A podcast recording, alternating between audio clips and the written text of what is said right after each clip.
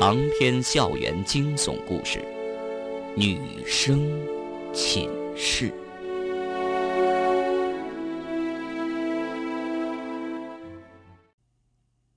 秦延平回忆说，当时在水中踩到的东西是毛茸茸的，就像头发，在水里面游，踩到时滑不溜秋，借力不上，所以才摔倒了。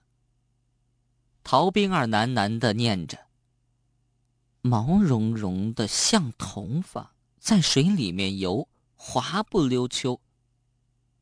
突然，他叫起来：“是蛇，肯定是蛇咬的。”秦延平坚决否认：“不，不是。”方圆也分析说：“我想也不是，蛇不会有毛茸茸的感觉呀。再说这是四楼，怎么可能有蛇呢？”徐招娣在旁边插嘴说。我想到的一样，不知道应不应该说。陶冰儿性子急，有些不耐烦，想到什么？快说呀！徐招娣的目光向其余的人一一扫过，嘴唇蠕动，说了出来：“我想，会不会是一个女鬼的鬼头，上面有头发，又会咬人？”胡说！方圆粗暴的打断徐招娣的话。尽管没有让他说完，但是徐招娣的猜测并不是完全没道理。一个女鬼的头上面有头发，给人的感觉毛茸茸的，又能在水里游，不愿意让秦延平一直踩着，自然滑不溜秋，借力不上。这情景光想想就让人害怕。你一个人赤身裸体的在封闭的卫生间洗浴，一个女鬼的头颅龇牙咧嘴在水里游过来。在你毫无心理准备的时候，突然张开血盆大口，探出森森的白牙，咬在你脚趾头上。四个人，你看着我，我看着你，各自感受到对方眼中的恐惧。窗户那儿有风吹进来，秦延平情不自禁地打了一个激灵，然后再也控制不住，全身颤抖，哆嗦个不停。别怕。方圆的话还没说完，卧室的日光灯镇流器闪烁了几下，发出一阵低鸣，突然爆炸，灯光一下熄灭了，整个四四幺女生寝室的卧室笼罩在无穷无尽的黑暗中，只有窗户那边透露些许微微的星光，悠悠的，似乎是条永无止境的不归路，永远看不到尽头。黑暗中，四个女生都不想说话。四四幺女生寝室的卧室里静得可怕，只能听到女生们沉沉的呼吸声和砰砰的急促心跳声，偶尔还有咯咯的牙齿摩擦声，那是秦延平因为全身颤抖而无意识发出的。忽然闪现一片冷悠悠的蓝光。微弱暗淡挥发出来，映出四张浅蓝色的脸，在黑暗中显得恐怖而凄惨，仿佛所在的非人间。众人的恐惧在幽冷的蓝光中被放大定格，四四幺寝室里的温度骤然降低了，寒意刺骨。蓝光来自陶冰儿的手机。他的眼珠在蓝光的反射下格外清晰，直往外凸，就好像要从眼眶中跳出来一样。其他几个人的表情也好不了多少，只是他们自己看不到而已。空气似乎被凝固了，连呼吸都特别费力。女生宿舍楼里其他寝室里传来嬉笑打闹声。其他女生们在尽情的挥洒着青春的活力，纯真而快乐，浑然不知四四幺女生寝室里发生的一切。方圆将脑子里的一切清空，什么也不想，深呼吸几次，努力让自己的心情保持平和，然后以不容置疑的口吻下了结论：“我看。”秦延平踩到的只是一只老鼠而已，大家不用疑神疑鬼的。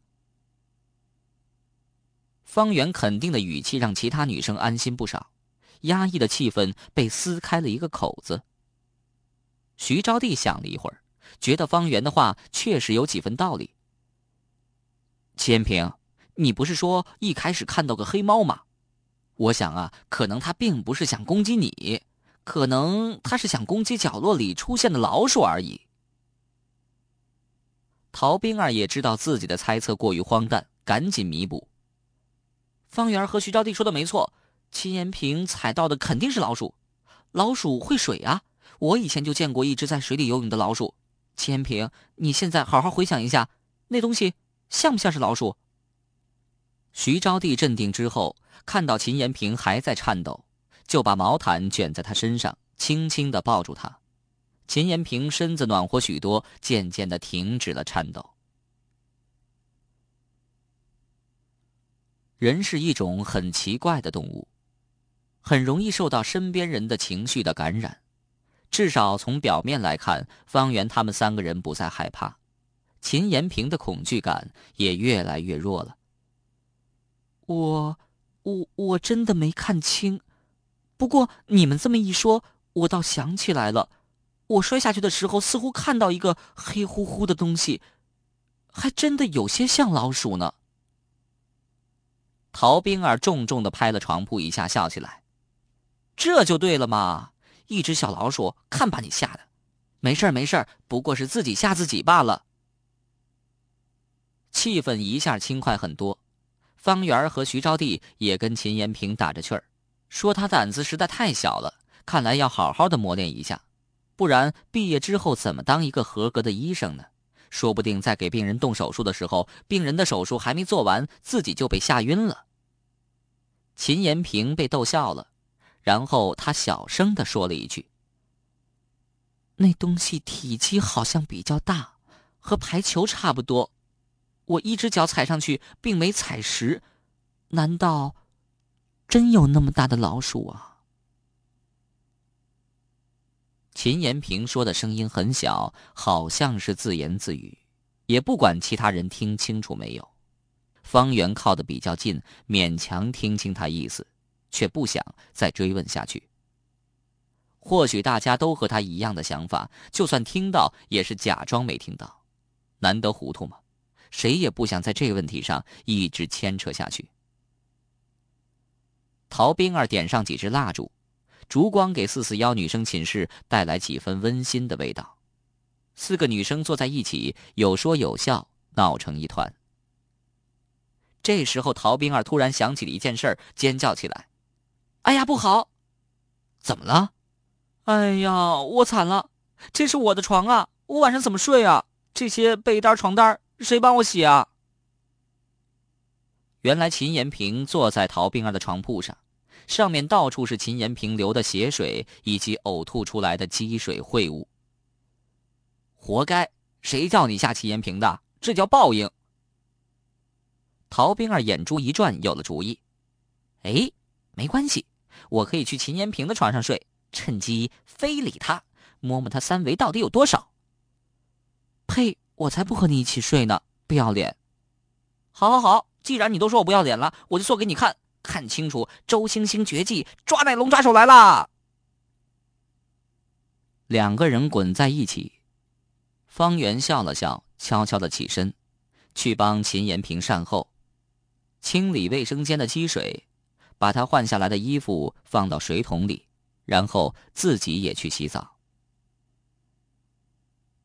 方圆选择的是秦延平用的那个卫生间，将另一个卫生间让给了徐招娣。两个人洗澡的时候，徐招娣在隔壁不断的挑起话题，找他说话。方圆知道，他心里还是有些害怕的，说话是给自己壮胆儿。毕竟知道身边有个同伴，安全感要强一些。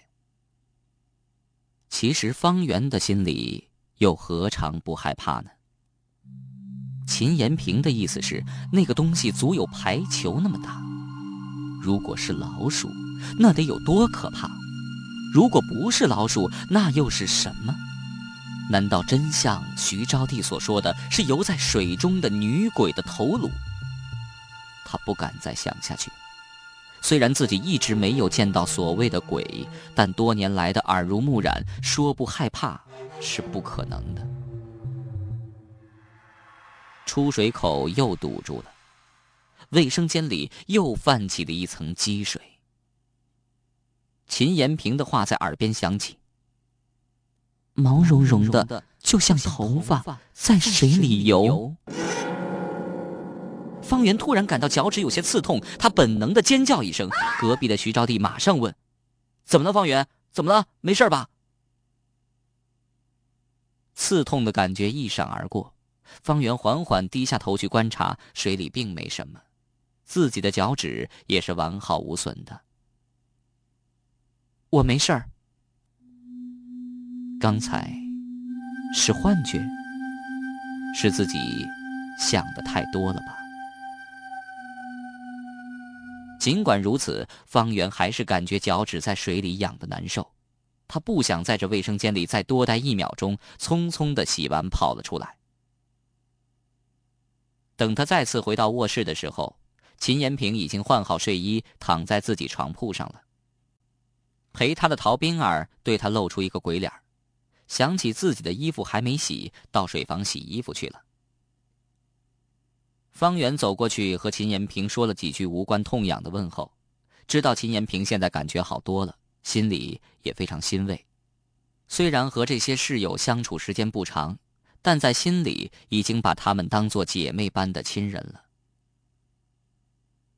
现在是晚上九点十五分，苏雅还没有回来。方圆昨天晚上做了一个梦中梦，现在感觉非常疲倦。干脆早点上床休息。方圆爬进自己床铺，正想铺床睡觉，手上突然触摸到一个毛茸茸的小东西，吓他一跳。这个东西黑乎乎的，正站在他床铺的角落里一动不动。是那只黑猫。黑猫的眼睛盯着他的眼睛，让他感到一阵晕眩。在所有动物眼睛当中，猫的眼睛是最奇特的，也是最神秘的。古老的传说中提到，猫是有灵性的，能驱鬼辟邪。而科学家的分析则是，一只普通的猫的智力相当于一个六七岁的孩子。方圆此时的感觉与自己对视的，仿佛不是一只猫，而是一个睿智的老人，仿佛是要告诉自己些什么。他到底想告诉自己什么呢？自从进了四四幺女生寝室第一天，就看到这只奇怪的黑猫，然后发生了一系列怪事儿。老校工突然发高烧病倒，秦延平在卫生间洗澡被吓到，都与他有关。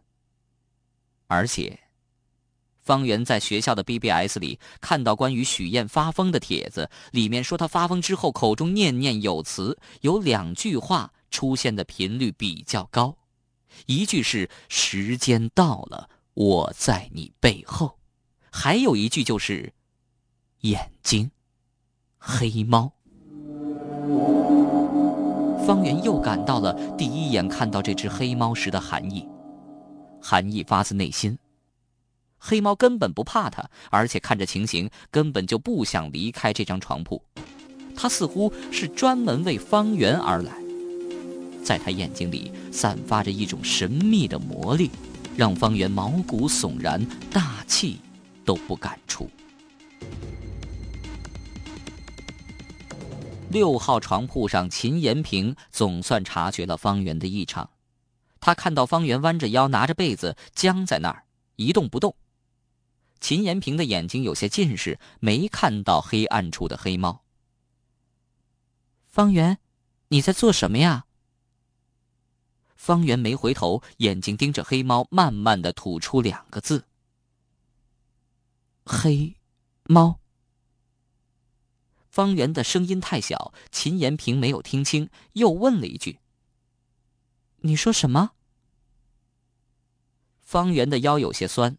他缓缓的站直了身子，黑猫依然保持蹲在床上望着他的那个姿势，猫眼随着方圆的脸部视线向上移，瞳孔收缩成针一般尖细，仿佛扎进方圆的心脏。方圆不由得一颤，手心里渗出些许冷汗。方圆并不是胆小的人，在江南小镇长大的女孩怎么可能会怕一只猫呢？在她成长的地方，身边从来不缺什么猫啊、狗啊这类动物，即便是在半夜三更，她独行于外，遇到狂叫的恶狗或者怪叫的野猫，也从来没有感到过害怕。父亲早就教导过他，所有动物，包括肉食性的猛兽，其实都是怕人的。不到万不得已、饿到极点的情况下，没有什么动物愿意主动攻击人类，何况是常见的猫和狗。可是这只黑猫跟他以前所见过的所有的猫都不一样，眼睛里流露出一种难以言明的情绪，让方圆油然而生出一种敬畏。心里闪过第一个念头，就是想要远离它。他似乎预感到这只黑猫带来的只有灾难和厄运，很多小说、电影里也不断的提到这一点。秦延平并没听到方圆的回答，天生胆小的他不敢多问，心也悬起来，紧张的望着方圆。方圆转过脸来看了秦延平一眼，勉强的笑了笑：“啊，别害怕。”只是，一只猫想睡我床上。他不说还好，说出来反而让秦延平更加害怕。猫，是不是那只黑猫？方圆苦笑了一声：“嗯，好像是的。”啊！秦延平吓得缩进被子里，把自己脑袋全都钻进去了，反手盖住，躲在被窝里面说：“快快快，快赶走他呀！”方圆从门背后寻来扫把，倒转手中，用扫把的把柄试探性的撩拨黑猫。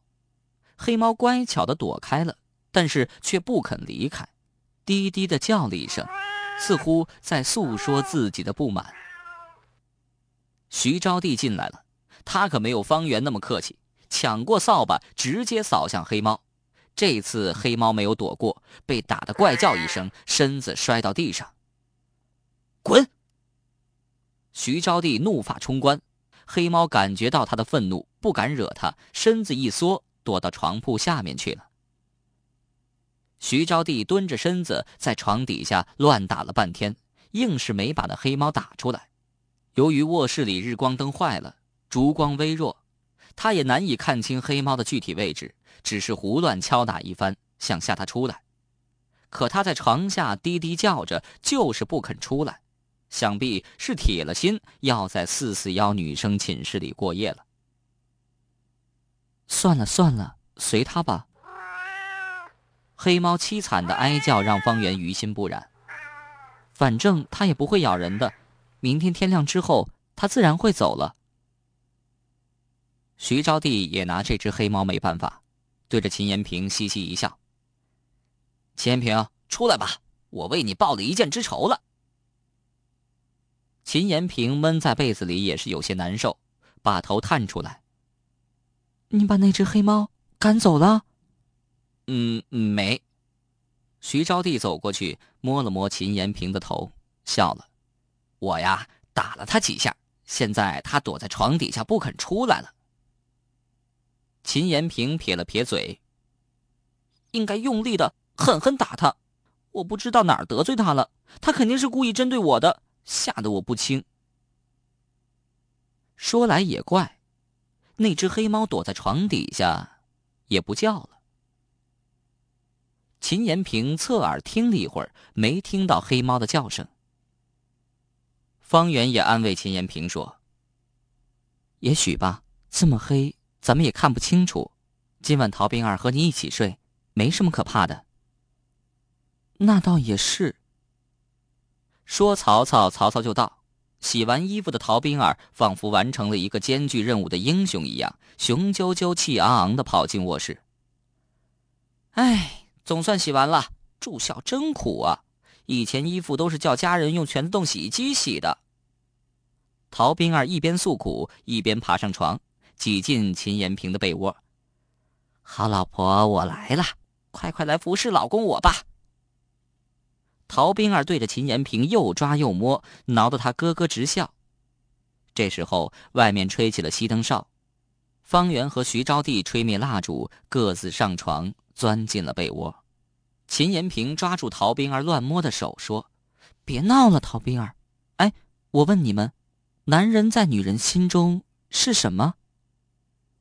徐招娣马上回答：“是衣服，姐妹如手足，男人像衣服。”方圆略微沉思了一会儿，说：“我认为是脖套，用一个戒指、一个承诺把女人套住的脖套。”陶冰儿不以为然的说：“男人就是卫生巾，一天换一次，我都嫌不干净。”秦延平的答案更绝了。我说呀，男人就是掏耳朵用的卫生棉球，伸进去捅一捅，扔掉算了。其他几个女生呆了一会儿，等明白过来，全都哈哈大笑。这时候，一个冰冷的声音不合时宜的传进女生们的耳膜：“无聊。”门不知什么时候被打开了。苏雅高挑的身影从黑暗中走了出来，走进卧室里的微微月光中冷笑。很有趣儿吗？由于苏雅的出现，四四幺女生寝室的气氛一下变得沉重了。也不知道她站在门后多长时间。她似乎很讨厌热闹，存心破坏他们好不容易营造出的轻松气氛。女生们有些异性萧条，再加上昨晚的确没有休息好，没有人说话，很快的就沉入了梦乡。方圆又做梦了，这次他梦到童年的自己，在慈爱的父亲母亲的呵护下，幸福而快乐。绿油油的草地，飘香的小红花，湛蓝的天空，悠悠漂浮的白云。一切都是那么恬静休闲。这一次，他清楚的知道自己是在做梦，可是即便是梦，他也想尽情的享受着失去的纯真，不愿意醒过来。